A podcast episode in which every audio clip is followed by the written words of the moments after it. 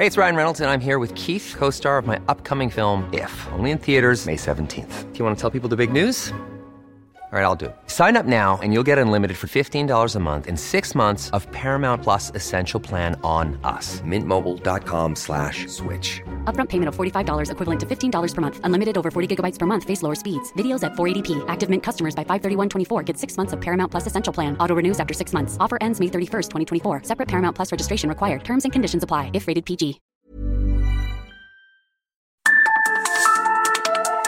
Las coordenadas de la información. Con Alejandro Cacho.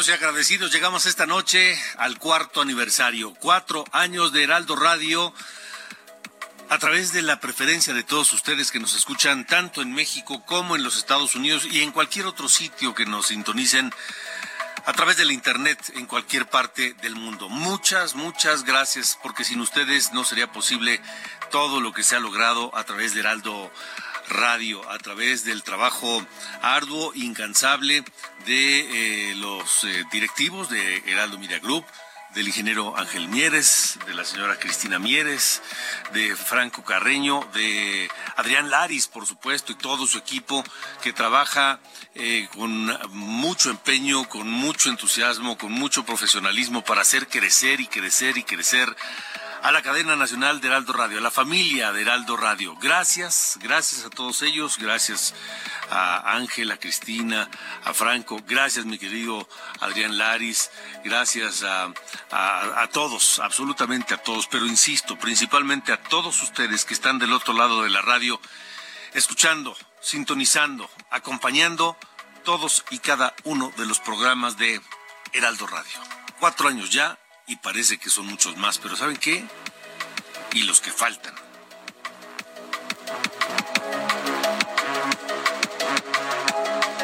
Yo soy Alejandro Cacho y les doy la bienvenida a las coordenadas de la información.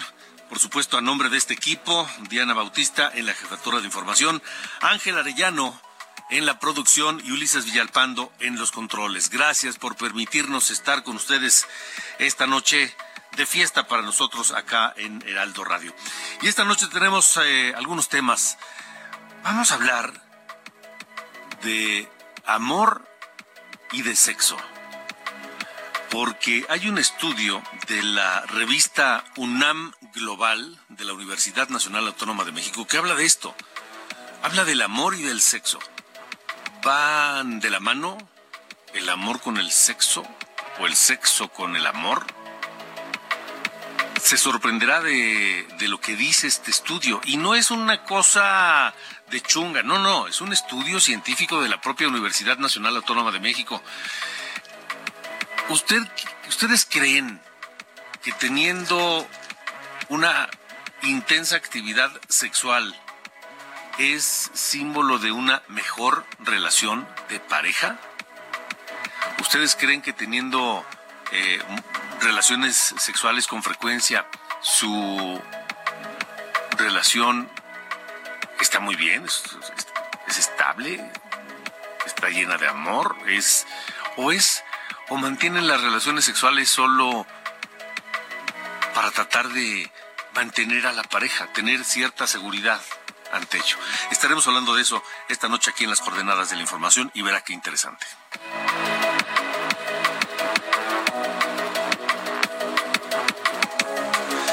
Hablaremos también, bueno, del tema inevitable en materia política, porque la Alianza Va por México de PRI-PAN-PRD anunció el método que utilizará para elegir a su candidato o candidata a la presidencia de la República el año que entra. Les tendremos los detalles. Y este anuncio, que ya desde el fin de semana se empezaba a conocer, provocó pues este eh, la reacción del presidente López Obrador, que dijo que era una faramaya lo que estaba haciendo la oposición y que incluso él, López Obrador, ya sabía y que iba a decir en un, par de días, él va a decirnos quién será el candidato de la oposición. Es decir, así como que justo no le dio a López Obrador que la oposición ya esté despertando. Para este proceso de elección de candidato, el Frente Cívico Nacional planteó la creación de un comité electoral ciudadano que organizaría una consulta abierta para seleccionar al abanderado de PAMPRI PRD. Este grupo estaría conformado por 11 expertos de distinta índole, pero todos con relacionados con los eh, procesos electorales. Sin embargo, ayer el académico Sergio Aguayo renunció a este, a este comité porque lo considera que estará controlado por los partidos políticos. ¿De qué se trata este comité? ¿Cómo va a funcionar? ¿Qué le garantías dará a los mexicanos de su transparencia y su imparcialidad? Estaré platicando con Marco Antonio Baños, ex consejero electoral del INE, del IFE y que también ha estado cerca de este proceso de la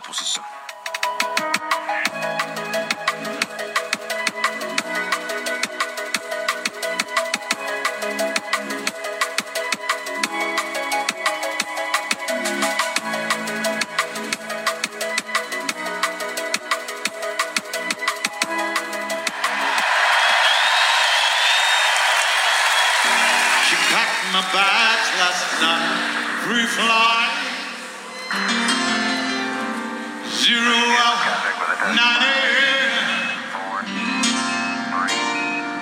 And I'm gonna be high as a kite.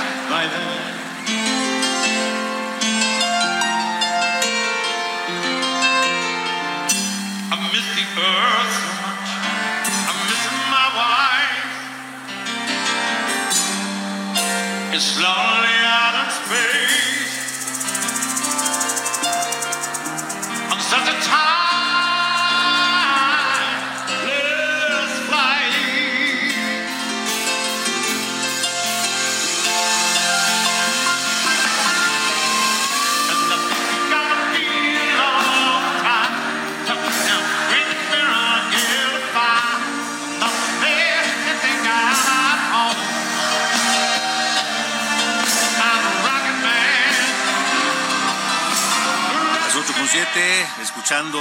Un monstruo de la música ya de medio siglo, medio siglo dando lata, en el buen sentido, por supuesto, el buen Elton John, mi querido Ángel Arellano, ¿cómo estás? Muy bien, muy bien, gracias Alejandro, bien lo dices. Y la voz, pues ya no es la misma que tenía ya en los setentas, ¿no? Sí. Es potente, pero ya en, pues en plena decadencia, digamos, ya le cuesta llegar a las notas, ya tiene 74 años y aún con eso, eh, pues el día de ayer se echó a la bolsa a toda la gente que lo vio en vivo y que lo, bueno, lo vio, digamos, en persona y lo vio a través de, internet en el festival de Glastonbury allá en el Reino Unido, el que se cree es ya el último concierto de Elton John en, pues allá en su tierra, porque hay que recordar, esta era una gira de despedida, fue muy significativo el concierto que dio allá en el estadio de los Dodgers el año pasado, en, pues el último en Estados Unidos y ahora este el último en Reino Unido. Ya está a unos cuantos conciertos de terminar su gira que emprendió hace pues bastantes meses para decirle adiós a los escenarios y hoy lo recordamos en el concierto que te digo podría ser el último en el Reino Unido. Elton John con esta canción Rocketman ante pues muchos fans que con alegría pero también con tristeza lo vieron ayer despedirse Alejandro. Sí, caray, se va un grande, se va uno de los más grandes. Pues pero se, pero se va bien, ¿no? se va bien, música, ahí festejando y todo, la verdad es que... Claro, claro, y todo lo que nos deja además. Sí, sí, sí, muchísima música. Hoy vamos a estar escuchando un, un, poco de él y también a Ariana Grande, que sé que te gusta, Alejandro. Sí, por supuesto, claro. Oye, este, quien pueda ver Rocketman, la película, vale la pena. Sí, es lo que me comentas. Me dijiste la otra vez y lo mismo te dije que no la he visto, pero. Vela, vela, vela. Voy a hacer el. Me parece, me parece un, un, un, una, un, un, retrato muy auténtico del propio Elton John. Ah, Pues hay, que verla. Oye, Alejandro, y cambiando de tema, pero sí radicalmente, aquí Alejandro, ya estamos, eh, el señor Allende, acá nuestro auxiliar Iván Marín y yo echándole ojo al pastel, ¿eh? Que denle, caña, denle caña al pastel. Pues ahí, aquí, ahí te mandamos una, una rebanada. Sí, pues yo, yo, estoy, yo estoy a dieta. Sí, sobra. Ah, ¿Eh? bueno. Ah, si sobra, te dejamos algo en tu oficina, ¿sí? Órale, me parece muy bien. bueno, gracias. Gracias.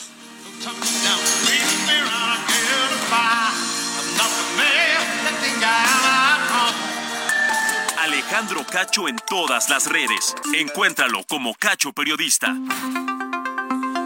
Bueno, vámonos rápido porque ya por fin, por fin la Alianza va por México de PRI-PAN PRD anunció cómo va a elegir a su candidato presidencial. Elia Castillo, te escuchamos. Buenas noches.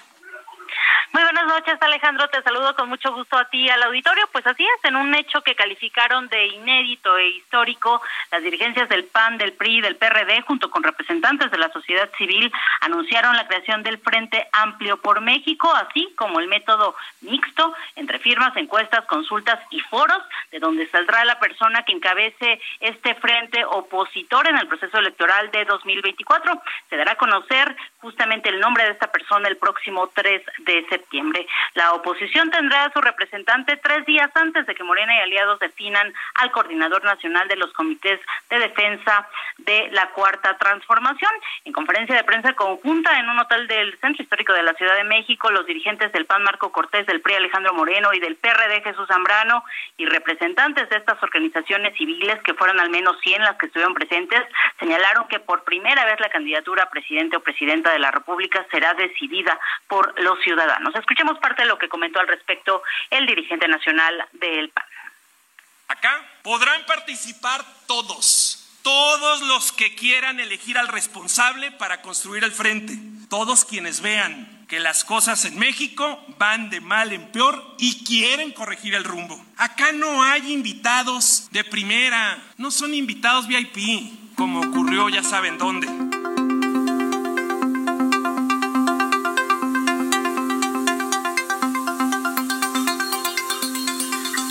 Alejandro, este eh, proceso o este método incluirá, como te comentaba, firmas de apoyos a los aspirantes, encuestas, consultas y foros.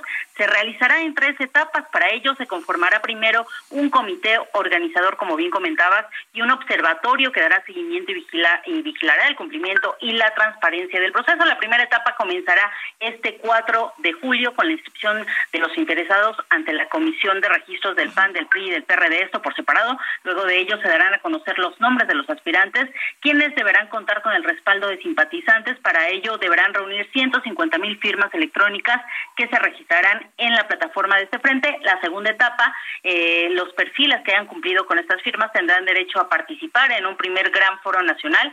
Los semifinalistas serán sometidos a estudios de opinión pública, es decir, encuestas, y posteriormente esos tres aspirantes con el mayor respaldo social participarán en la última etapa, en la tercera etapa, que pues incluye cinco foros regionales, serán sometidos a más encuestas y además a una consulta directa a los ciudadanos que previamente se hayan registrado en la plataforma de este frente y el nombre del candidato o más bien de quien encabezará este frente, eh, este frente, gran frente nacional eh, de oposición, se dará a conocer el 3 de septiembre. Alejandro, esto fue lo que dieron a conocer el día de hoy en, conferencia conjunta los tres partidos y representantes de la sociedad civil. Gracias, Elia. Buenas noches.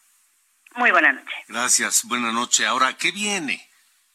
Para este proceso se planteó la creación de un comité electoral ciudadano que sería el encargado de organizar una consulta abierta para pues eh, elegir precisamente al, al, candidato o candidata de PRI-PAN PRD de la oposición. Este, este comité electoral ciudadano estaría compuesto por 11 expertos, entre exconsejeros electorales, entre ex magistrados del Tribunal Electoral, expresidentes del IFE, etcétera. Eh, uno de ellos, el académico y analista Sergio Aguayo, dice, yo no participo porque esto estará controlado por los partidos políticos. Eh, yo creo que este tipo de reacciones y declaraciones como la de Sergio Aguayo no le hacen bien a la democracia, no le hacen bien de entrada al comité electoral, no le hace bien a la oposición y no le hace bien a la democracia. porque él podrá tener sus opiniones y podrá decidir no participar, pero, pero descalificarlo a priori, pues si de por sí este, la oposición se ha visto, digamos, lenta, imagínense si antes de empezar comenzamos con estas autocríticas. En fin, yo esta noche le agradezco, como en otras ocasiones, al ex consejero electoral del INE, del IFE, un analista destacado de estos temas, Marco Antonio Baño, expertos, experto también, Marco Antonio Baños. Eh, te saludo y gracias por estar acá con nosotros. Tú serías uno de los integrantes de este comité. Buenas noches. Muy buenas noches, eh, Alejandro. También te saludo con mucho afecto y al público en general. Pues mira, este, hay una invitación que se nos hizo a 11 personas, eh, hombres y mujeres con trayectorias distintas, algunos en los temas electorales, otros en los temas de participación ciudadana desde las organizaciones sociales. El caso de Sergio Aguayo, de Mariclera Costa, de Guillermo Sheridan, de María Elena Morera, y luego eh, también se planteó la posibilidad de Leonardo Valdés como expresidente del IFE, de un servidor, de Arturo Sánchez, también ex consejero electoral, de Rodrigo Morales, de María del Carmen Alanís. Pero eh, cuando se hizo esta primera invitación, eh, Alejandro, y es importante aclararlo, la recibimos a través del Frente Cívico Nacional, que como tú sabes, se integra con personas que igual participan en organizaciones sociales, pero también tiene eh, un componente de personas que estuvieron trabajando para el Partido Acción Nacional, para el Partido de la Revolución Democrática sobre todo. Pero esta invitación que nos llegó originalmente eh, aludía a la conformación de un comité ciudadano que tendría eh, toda la responsabilidad para organizar estas elecciones primarias, sin, que sin que en el interior de ese comité ciudadano participaran eh, los partidos políticos, sí los representantes de las organizaciones sociales, pero no los partidos. Pero como tú sabes, estos son procesos de negociación que van realizándose, que tienen ajustes a lo largo del camino, y al final las organizaciones sociales, incluido el Frente Cívico y todos estos grupos de, de que están bajo la denominación de Unidos, estuvieron de acuerdo con que el Comité Electoral Ciudadano pudiera formarse con personas con trayectoria en los temas electorales, pero también con alguna representación de los propios partidos políticos. Sería mayoritaria la representación o la integración de ese órgano con personas expertas en los temas electorales sin vinculación partidaria para tomar las decisiones, pero sí con una participación de los partidos políticos. Y esto, eh, digamos, eh, ya no eh, correspondió, digamos, a la invitación original y por eso algunos de las personas que eh, inicialmente fuimos invitadas decidieron que ya no participar, como el caso de Sergio Aguayo. De mi parte, pues yo te diría, creo que el, procedimiento tiene la ventaja de que introduce un elemento innovador, que es justamente la posibilidad de que la sociedad pueda expresarse, pueda participar en la decisión más importante que sería la elección de una posible candidatura presidencial. Esto a mí me parece que es muy importante porque ya hemos visto cómo las movilizaciones sociales que se dieron para la defensa del INE en su momento en, en noviembre del año pasado y en febrero de este año, no necesariamente estarían conformes con candidaturas partidarias. Y lo digo a propósito de las elecciones del Estado de México, donde Alejandra del Moral no logró, digamos, siendo, haciendo una campaña este, interesante, pues no logró concitar la participación de, de, todo el grupo de personas que no votan, los jóvenes que van entre los 18 y los 29 años y las clases eh, eh, sociales de la clase media, digamos que tampoco participó, pero que sí estuvo en las movilizaciones. Entonces creen estas organizaciones ciudadanas y creen los partidos que si se genera un método donde eh, tengan una participación directa para decidir quién podría ser la candidatura, podría no necesariamente ser alguna persona que esté dentro de los partidos. Esto hay que aclararlo con, con toda este, precisión, Alejandro, porque podría darse el caso que no gane Santiago Cris, que no gane Beatriz Paredes o que no gane este eh, Mancera o cualquier otro personaje de la vida pública del país que ha sido senador, jefe de, de gobierno, gobernadores, etcétera, puede darse ese caso que no gane una persona de estas características y que gane alguna otra persona que se inscriba, porque el procedimiento va a estar abierto. Ahora, ¿cómo va a quedar la integración final de este comité? Pues es un tema que entiendo se va a resolver entre mañana y el miércoles, es cuando ya tendremos la la, este, la invitación final. De mi parte, yo nada más estoy esperando que me precisen exactamente cuáles serían las características de ese grupo y cuál sería el trabajo específico que habría que cumplir. Por supuesto, siempre con la conciencia de que es importante promover este, la participación ciudadana. Yo en ese caso sí tengo plena convicción de que es muy relevante que los ciudadanos pudieran participar en una decisión tan importante como esta. Me parece, Marco, no sé si coincidas, que lo primero que tiene que generar este comité o cualquier tipo de organización en torno de eh, la elección del candidato o candidata presidencial para el año próximo, lo primero que tiene que generar es confianza, confianza y esperanza, porque si no, pues se pasaría ya moribunda este esfuerzo, ¿no? Lo, lo dices con mucha claridad, este eh, Alejandro, y coincido plenamente contigo si se deja esto en manos de un, de un comité de, de las estructuras partidarias, pues se rompe ese punto de confianza que tú mencionas, porque la percepción social va a ser, y lo quiero decir con toda claridad, que los partidos van a tomar una decisión política y van a impulsar a quien ellos quieran y justamente de lo que se trata es de que quienes hagan este proceso de elección eh, que parece una, una especie de elecciones primarias, tiene un componente de elecciones primarias, pues eh, evidentemente sean ciudadanos y que esos ciudadanos estén correctamente registrados, que tengan la certeza de que se votó una sola vez, que las encuestas fueron correctamente aplicadas, que los debates que se están proponiendo se organicen en condiciones de equidad y con la, eh, digamos, la difusión suficiente para que todo el mundo se entere. Entonces, creo que esa parte sí es muy importante. Si no hay confianza sobre el órgano que organiza, pues me parece a mí que el ejercicio no tendrá mayor relevancia y esa parte, este, evidentemente, pues tampoco va a generar una esperanza de que se pueda tener una candidatura competitiva, que esta parte es muy importante. O sea, no es un tema de estar a priori, a priori en contra del partido oficial, sino que hemos visto pues, una serie de situaciones con las cuales no hay convergencia con el partido mayoritario ni con las políticas públicas en vigor y por tanto es muy importante que se pueda generar en términos democráticos una mayor competitividad con apego a la ley, con apego a, las, a la institucionalidad que permite eh, la renovación de los cargos públicos a través de las elecciones.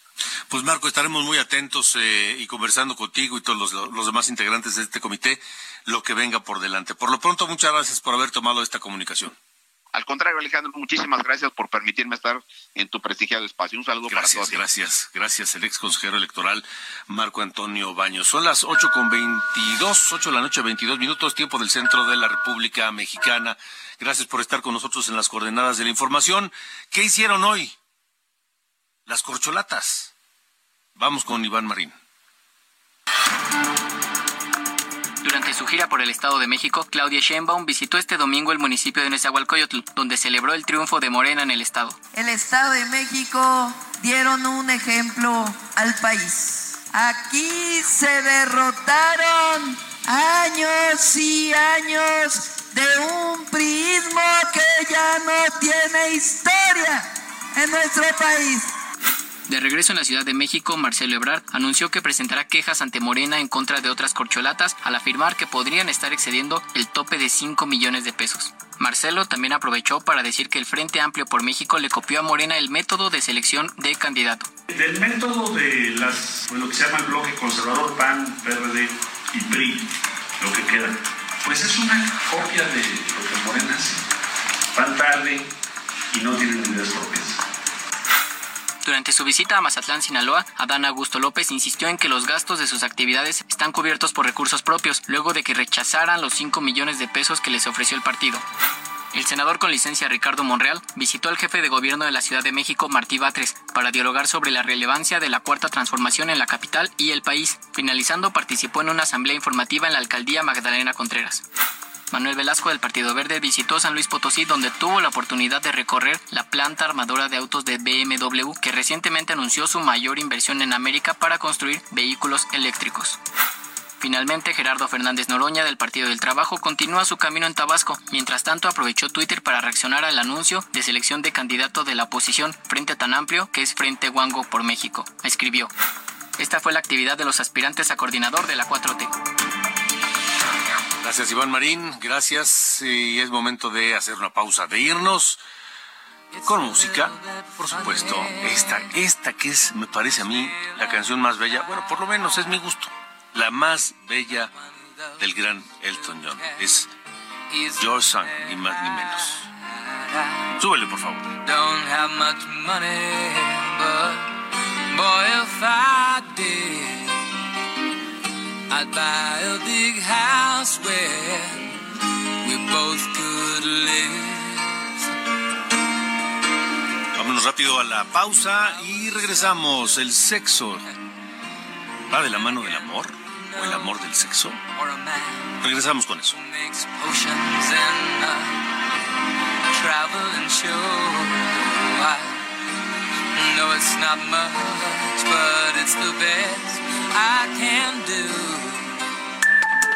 Alejandro Cacho en todas las redes. Encuéntralo como Cacho Periodista.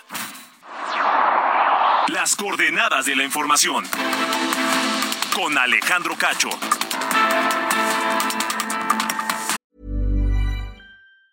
Hey, it's Ryan Reynolds, and I'm here with Keith, co star of my upcoming film, If, only in theaters, May 17th. Do you want to tell people the big news? All right, I'll do it. Sign up now and you'll get unlimited for $15 a month in six months of Paramount Plus Essential Plan on us. Mintmobile.com slash switch. Upfront payment of $45 equivalent to $15 per month. Unlimited over 40 gigabytes per month. Face lower speeds. Videos at 480p. Active Mint customers by 531.24 get six months of Paramount Plus Essential Plan. Auto renews after six months. Offer ends May 31st, 2024. Separate Paramount Plus registration required. Terms and conditions apply if rated PG.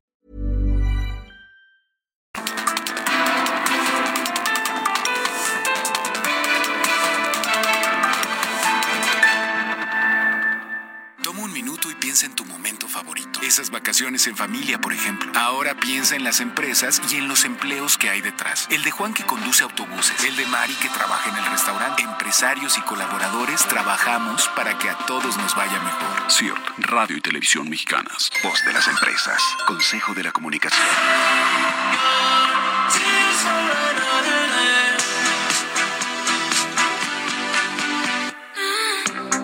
Met you once under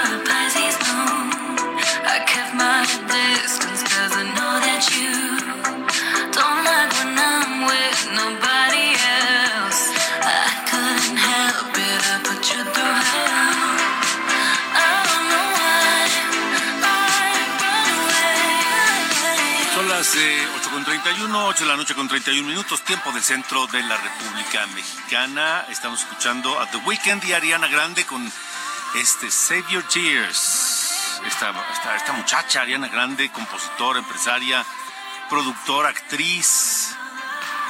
Súper joven, 30 años tiene. Nació en Florida, en Boca del Río. Hoy cumple 30 años. Comenzó a los 15. Ya es una estrella global.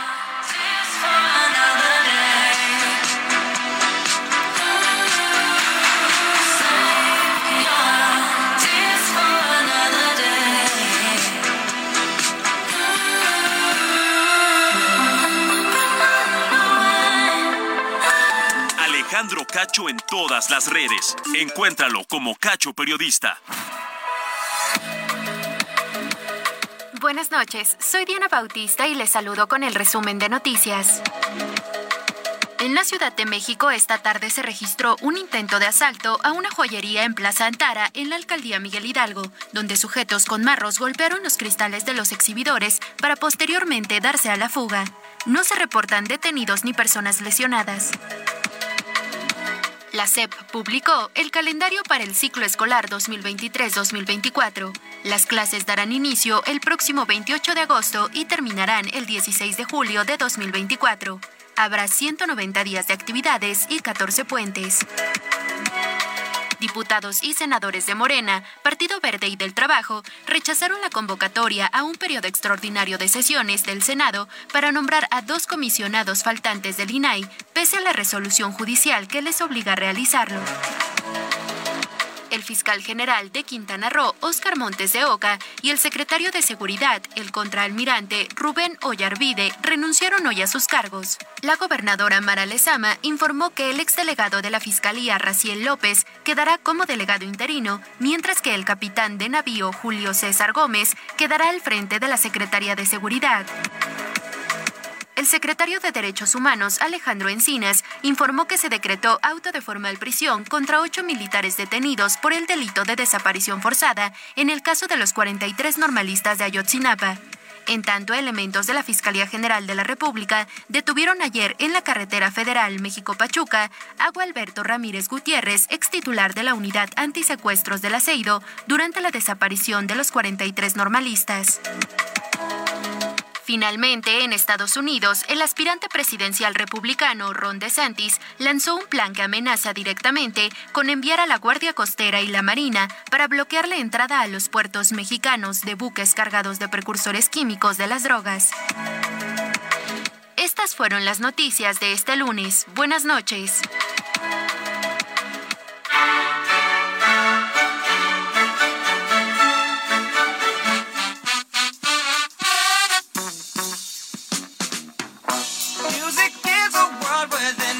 Pasa, mi querido Carlos Allende? Buen día, buena semana. Buen día, mi estimado señor Cacho, aquí en el lunes de bajón, ¿no? Siempre regresar a, a chambear los lunes es un, es un trabajo emocional fuerte, pero tenemos la buena de que ya no hace tanto mendigo calor, entonces, pues mira, Dios da y Dios quita.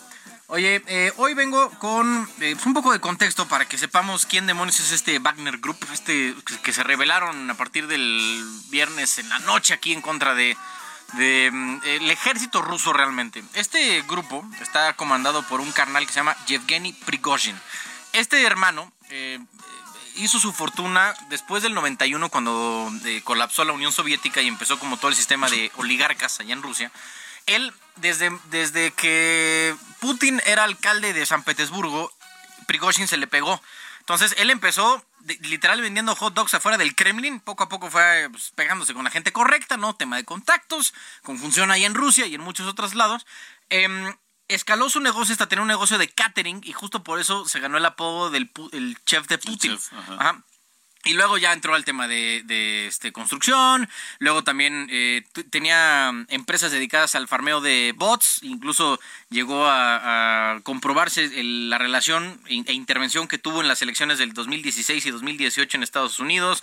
O sea, es un carnal que tiene una cantidad de poder importante. Y ahora con este grupo Wagner, ¿no? que es una especie de grupo paramilitar, eh, fue contratado, bueno, son mercenarios tal cual, ¿no? Fue contratado por el gobierno ruso para entrar al tema de la invasión ahí en Ucrania. La cosa es que con el pasar del tiempo, eh, el grupo Wagner y Prigozhin específicamente se fue molestando cada vez más con el ejército ruso. Porque a su juicio estaban cometiendo muchos errores, habían matado a tropas de su grupo y eso no le estaba gustando. Al final los estaba critique, critique y critique y al ejército ruso hasta que eh, decidieron, casi por sus este, aterciopelados, incorporar al grupo Wagner dentro de la estructura, digamos, del ejército ruso y efectivamente desaparecerlo. Cosa que a, Wagner- a Prigozhin no le gustó ni tantito porque hubiera significado perder el 100% de su poder. Entonces, ¿qué fue lo que hizo? Se rebeló. Pero no fue específicamente contra Putin, sino contra esa decisión y contra el ejército de, eh, Rusia medio le salió bien porque eh, pues al final el grupo Wagner sigue existiendo, sigue operando, pero ahora desde Bielorrusia. Y todo porque Alexander Lukashenko, el presidente de Bielorrusia, pues ahí fue el que intervino. Putin ya le agradeció, que muchas gracias y tal cosa, pero al final parece que todo quedó en eso, ¿no? O sea, en la rebelión que instigó Prigozhin para que eh, no se mm, extinguiera el grupo Wagner, él pudiera seguir teniendo su poder, a su grupo, a su ejército privado, tal cual. Y, eh, y la cosa es que ahora no sabemos dónde anda este Prigozhin, porque digo, sí puede ser amigo de Putin, pero mi amigo Vlad no suele, el tío Vlad no suele ser muy indulgente con los que se le rebelan o que le plantan cara ni nada. Entonces, mira, podrá ser muy su compa, pero yo si fuera este Yevgeny, sí me, me- estaría al menos nervioso un par de, de meses viendo constantemente por arriba del hombro para ver qué, qué es lo que qué es lo que pasa. Porque vean que luego Rusia también es mu- mucho de, de ese tipo de venganzas. Pero bueno, en esas andamos, parece que la- medio rebelión estuvo un par de, duró un par de horas nada más y ya quedó em, extinta. Grupo Wagner continúa existiendo y Yevgeny Prigozhin también no sabemos dónde está, pero eh, sigue al mando de todo este grupo paramilitar. A ver qué pasa, ¿eh? Es todavía un misterio lo que va a ocurrir. Sí. Hay que estar muy atentos. Sí, señor. No, bueno, gracias. Dale, bye. Adiós. Las coordenadas de la información. con Alejandro Cacho.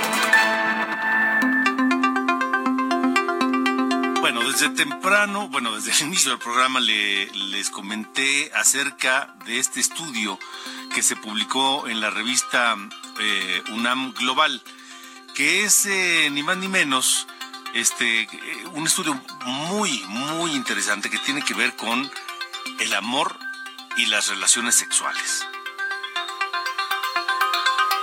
Y yo creo que la generalidad de nosotros pensaría, la mayoría de nosotros pensaría que eh, tener relaciones sexuales con frecuencia es eh, sinónimo de una buena relación de pareja.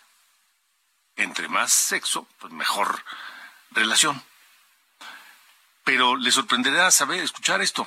Está con nosotros Gabriel Gutiérrez eh, Ospina, quien es el investigador del Instituto de Investigaciones Biomédicas de la UNAM, a quien saludo. Buenas noches, Gabriel.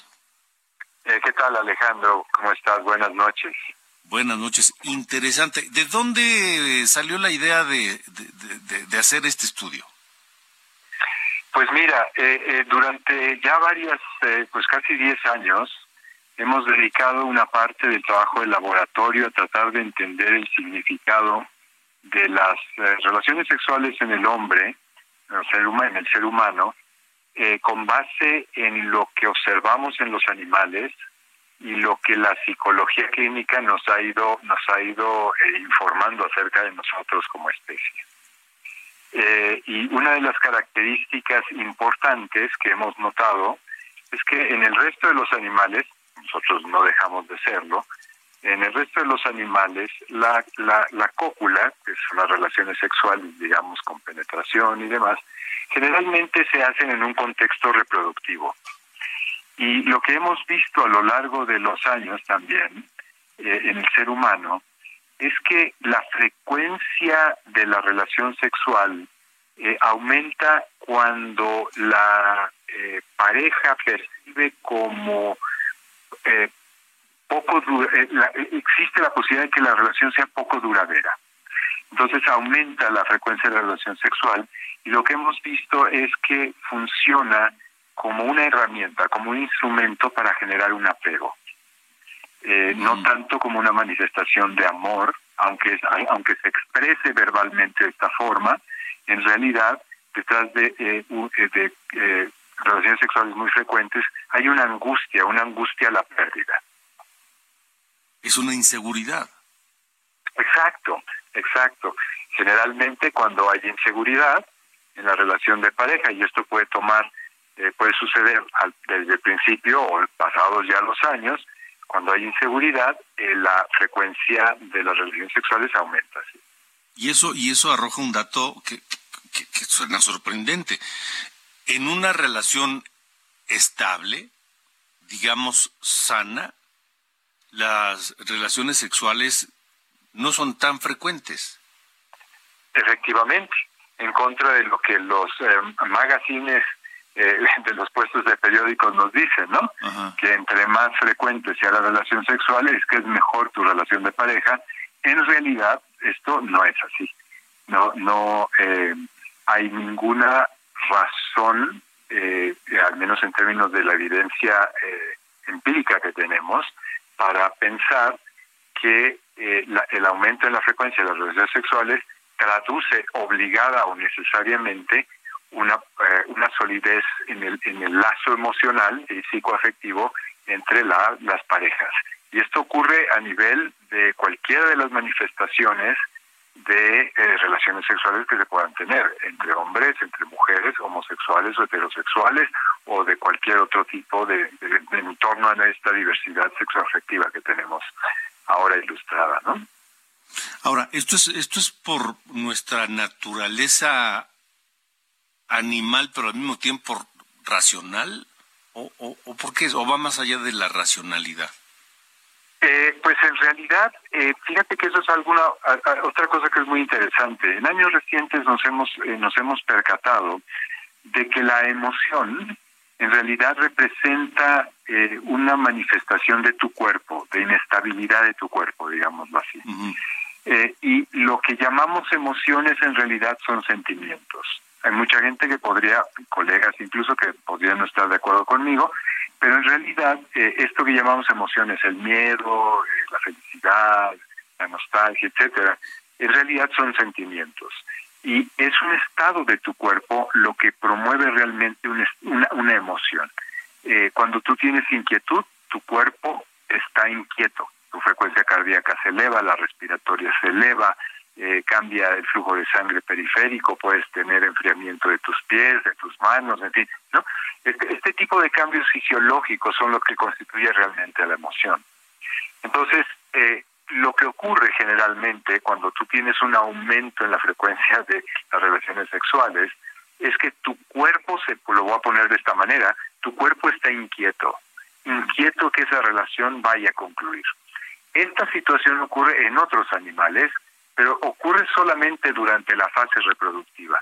En el caso del ser humano, que tenemos unas que tenemos más o menos una reproducción relativamente constante como especie y más o menos constante como eh, digamos en pareja eh, ocurre también en el momento en que hay cierta incertidumbre con la relación empiezas a sentir esta eh, incomodidad corporal que te lleva a buscar la relación sexual como el instrumento para poder sentir que el vínculo está allí y puede ser duradero. Entonces viene, viene de nuestra emocionalidad, no tanto de nuestra racionalidad. Sí. ¿Qué hacer? Porque a lo mejor eh, al leer y, la investigación y escuchar estas conclusiones, habrá quien diga, híjole, este, pues me tengo que aplicar con una mayor actividad sexual con mi pareja, o, o quien diga, no, pues este, así estoy bien. ¿Qué hacer después de conocer esto? Bueno, pues yo creo que lo que lo que habría que hacer es eh, habrá que, analizar el caso para cada pareja, pero habría que ver si eh, asistiendo a un psicólogo o a un, psicoterapeuta, eh, no no tanto en el entorno de la psicoterapéutica eh, sexual, sino más bien en ese entorno de la psicoterapéutica humana, el explorar a través del psicólogo ¿Por qué existe esta ansiedad o por qué existe esta necesidad de incrementar la frecuencia de las relaciones sexuales? Si hay algo alrededor, en el entorno familiar o en el entorno de pareja, que eh, de alguna manera está dando indicativos de que hay algo de inseguridad en torno al vínculo. Eh, y si se descubre esta inseguridad, entonces explorarla más en lo profundo. Eh, porque de esa manera podemos entender de dónde viene esta, esta pulsión incrementada o, de, o en dónde está nuestra pulsión reducida. ¿no? Es muy curioso, eh, generalmente lo que se ha planteado es que la relación de pareja empieza por una especie de enamoramiento y luego se transforma en un amor como de amigos. Esa transformación del amor seguro, más de amigos, digamos, entre la, entre la propia pareja, se acompaña generalmente de una disminución en las relaciones sexuales. Entonces, no necesariamente una disminución está traduciendo una disfunción emocional dentro de la pareja, sino al contrario, la consolidación de un vínculo que se torna en algo más humano y menos objetal, como es el caso de la sexualidad, ¿no? ¿Dónde se puede consultar eh, eh, estas conclusiones del, del estudio para quienes se interesen? Pues mira, en este momento estamos trabajando en las publicaciones que eh, en donde se va a, explorar ya oficialmente, digamos, estas estos conceptos y los datos que vamos que hemos eh, ido obteniendo. Eh, por el momento, pues si alguien tiene alguna duda, lo que sea, pueden buscarme por ahí en el instituto y yo de mil amores me siento y platicamos con quien, quien así lo desee y en el momento en el que las publicaciones estén listas, pues se las podemos hacer llegar tranquilamente al público. Estaremos muy atentos. Estaremos muy atentos. Gabriel, Gabriel Gutiérrez Ospina, gracias por haber estado con nosotros. No, al contrario, gracias por la entrevista. Que tengan buena noche. Hasta luego. Buenas noches. El doctor Gabriel Gutiérrez Ospina es investigador del Instituto de Investigaciones Biomédicas de la UNAM. Son las 8.48, 8.48 tiempo del Centro de México. Alejandro Cacho en todas las redes. Encuéntralo como Cacho Periodista. Bueno, seguimos y no queremos terminar la emisión de hoy sin saludar a la presidenta de la Asociación Mexicana de Mujeres Jefas de Empresas, Aida Cepeda, a quien agradezco que nos acompañe para hablar de este foro de mujeres jefas de empresa. Conecta CDMX. Zaira, buenas noches y gracias por estar aquí. Hola Alejandro, muy contenta de estar hoy aquí con tu audiencia. ¿De qué se tratará este foro? Mira, AMGE Conecta es un foro de empresarias para, para empresarias y es un espacio donde las empresarias, las mujeres que quieran eh, aprender sobre cómo iniciar un negocio, sobre qué herramientas utilizar, van a poder aprender eh, sobre comunidades digitales, inversión, tecnología y el panorama de la mujer actual en general. Y dos, pueden también tener, eh, pues a través de la experiencia de grandes panelistas, conocer cuáles son sus retos, los desafíos a los que se han enfrentado, aprender de ellos y lo más importante, que es conectar con otras mujeres que compartimos la misma visión, que es al final el ser independientes económicamente. ¿Este foro es para mujeres empresarias o para mujeres que también piensan emprender? Es, mira, va dirigido a toda mujer que quiera desarrollarse en el tema profesional, que quiera eh, que hoy tenga ya un negocio, que sea empresaria, que esté iniciando también algún proyecto de emprendimiento, le va a ser súper útil.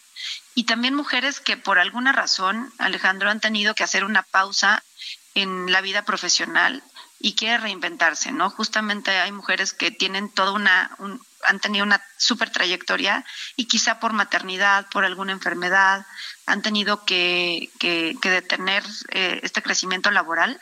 Y es un buen foro para poder empezar a hacer un networking efectivo y poder reinsertarse, pero sobre todo va dirigido a empresarias y emprendedoras que quieran desarrollar y tener y adquirir conocimiento para saber qué es lo que hoy está moviendo la economía de un país.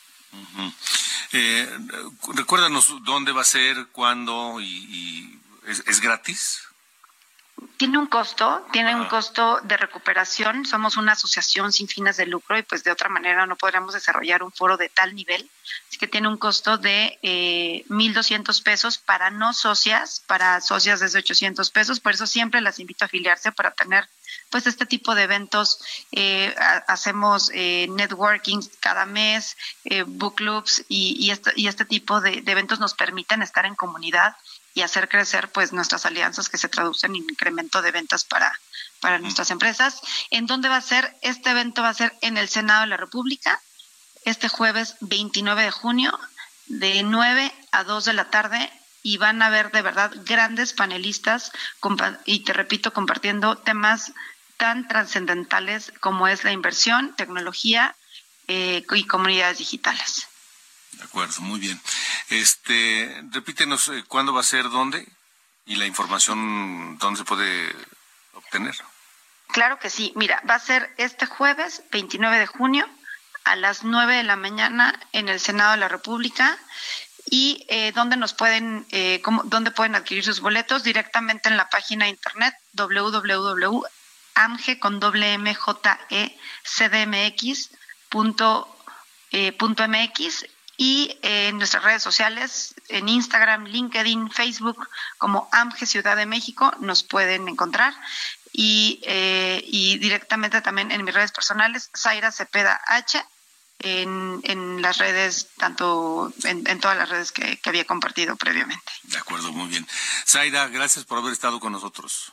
Muchísimas gracias, Alejandro. Un placer. Hasta luego. Buenas noches. Aida Cepeda, presidenta de la Asociación Mexicana de Mujeres Jefas de Empresa. Son las eh, 8.52, 8 de la noche, 52 minutos, tiempo del centro de la República Mexicana. Les informo rápidamente que la gobernadora de Quintana Roo, Mara Lezama, informó que aceptó las renuncias del secretario de Seguridad de su estado, Quintana Roo, Rubén Ollarvide, y del fiscal Oscar Montes de Oca. Por lo menos eh, el fiscal venía operando desde el gobierno de Carlos Joaquín González. A través de un video en redes sociales, Mara Lezama informó que nombró a Raciel López Salazar como fiscal interino y solicitó al Congreso analizar los perfiles profesionales de quienes podrían encabezar la Fiscalía General del Estado. Montes de Oca El exfiscal presentó su renuncia por motivos personales y agradeció la confianza de la mandataria estatal. Esperemos que con estos movimientos mejore sustancialmente la seguridad en Quintana Roo.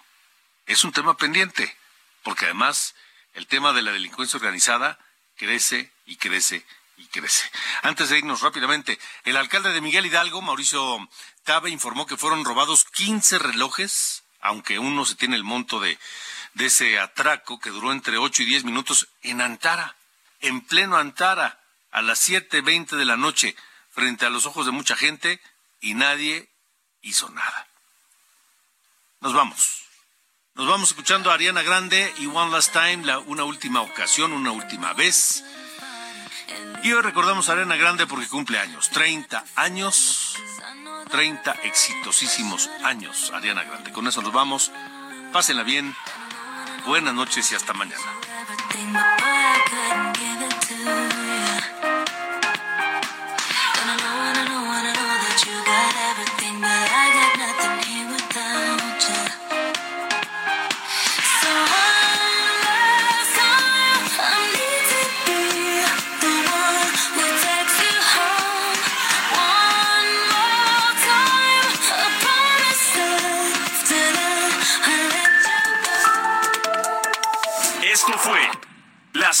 De la información con Alejandro Cacho.